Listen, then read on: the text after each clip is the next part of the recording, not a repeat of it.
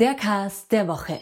Die Bayern marschieren, marschieren und marschieren. Und wenn jetzt noch Kai Havertz und Leroy Sané dazukommen, ist der deutsche Rekordmeister über Jahre hinaus unschlagbar. Oder? Wir haben mit unserem Kultreporter Karl-Heinz Kaas darüber gesprochen, ob der FC Bayern angesichts seiner Überform überhaupt angewiesen ist auf die beiden deutschen Nationalspieler. Außerdem ging es in dieser Folge um die wohl etwas andere Meisterfeier des FC Bayern und um den zweiten Münchner Verein, den TSV 1860 München, der sich anschickt, in die zweite Bundesliga aufzusteigen. Und unser Kultreporter Karl-Heinz Kaas meint, die Chancen stehen gar nicht so schlecht. Mein Name ist Alexander Augustin und ich rufe unser Geburtstagskind Karl-Heinz Kaas. Servus Karl-Heinz, erstmal noch nachträglich alles Gute zum Geburtstag.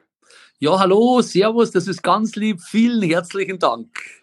Ja, Karl-Heinz, die Bayern marschieren unaufhaltsam zum nächsten Doublegewinn. Das Pokalfinale ist erreicht. Nebenbei wird für die nächste Saison schon geplant, Kai Havertz und Leroy Sané sollen ja kommen, wenn es nach den Bayern geht, für viel Geld.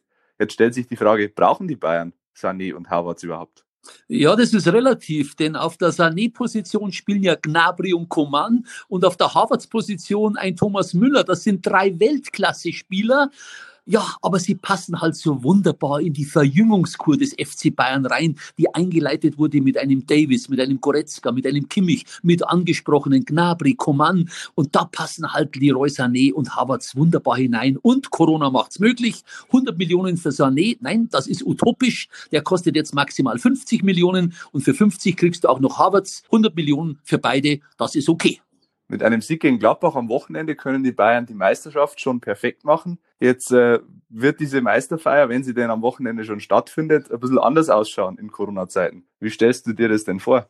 Also zunächst glaube ich nicht, dass sie am Samstag Meister werden. Da müsste Dortmund in Düsseldorf am Nachmittag verlieren. Die Bayern spielen ja 18.30 dann gegen Mönchengladbach. Wird auch ganz hart, weil sie platt sind. Das hat auch Thomas Müller nach dem Spiel gesagt, nach dem Pokalspiel gegen Frankfurt.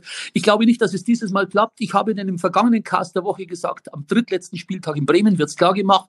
Heißt, Feier dann letztes Heimspiel gegen Freiburg, 20. Juni, wird eine ganz, ganz traurige Veranstaltung ohne Fans, ohne die ehemaligen Bayern-Spieler, die mir dieses tolle Spalier gemacht haben für die, für die Spieler, abgeklatscht wurde da. Also das ist ähm, eine Meisterfeier, die noch nie da war. Natürlich gibt es auch keinen Rathausbalkon. Ja, wird eine ganz, ganz traurige Veranstaltung. Und keine Weißbierduschen wahrscheinlich. Nein, glaube ich auch nicht. In München könnte es aber doppelt was zu feiern geben in diesem Jahr. Der TSV 1860 München spielt in der dritten Liga ganz oben mit, ist ein heißer Kandidat auf den Aufstieg in die zweite Bundesliga. Traust du den Löwen das zu? Ja, ein ganz, ganz klares Ja. Mache ich den Löwenfans ganz viele Hoffnungen, denn äh, wer die Spiele gegen Duisburg und Uerdingen dreht, Uerdingen acht neue im Team, ja, da sage ich allerhöchsten Respekt. Die Mannschaft von Michael Kölner ist topfit in der zweiten Halbzeit. Die kann zulegen. Von der Bank kommt Qualität. Sie sind nur zwei Punkte von einem Aufstiegsplatz weg, haben noch sieben Spiele,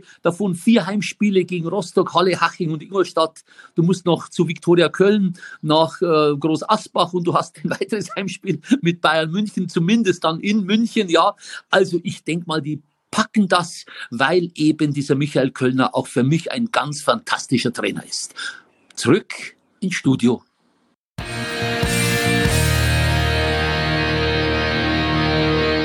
Ihr habt Fragen, Anregungen oder Kritik? Dann schreibt uns gerne an heimatsport.pmp.de und abonniert den heimatsport.de Podcast.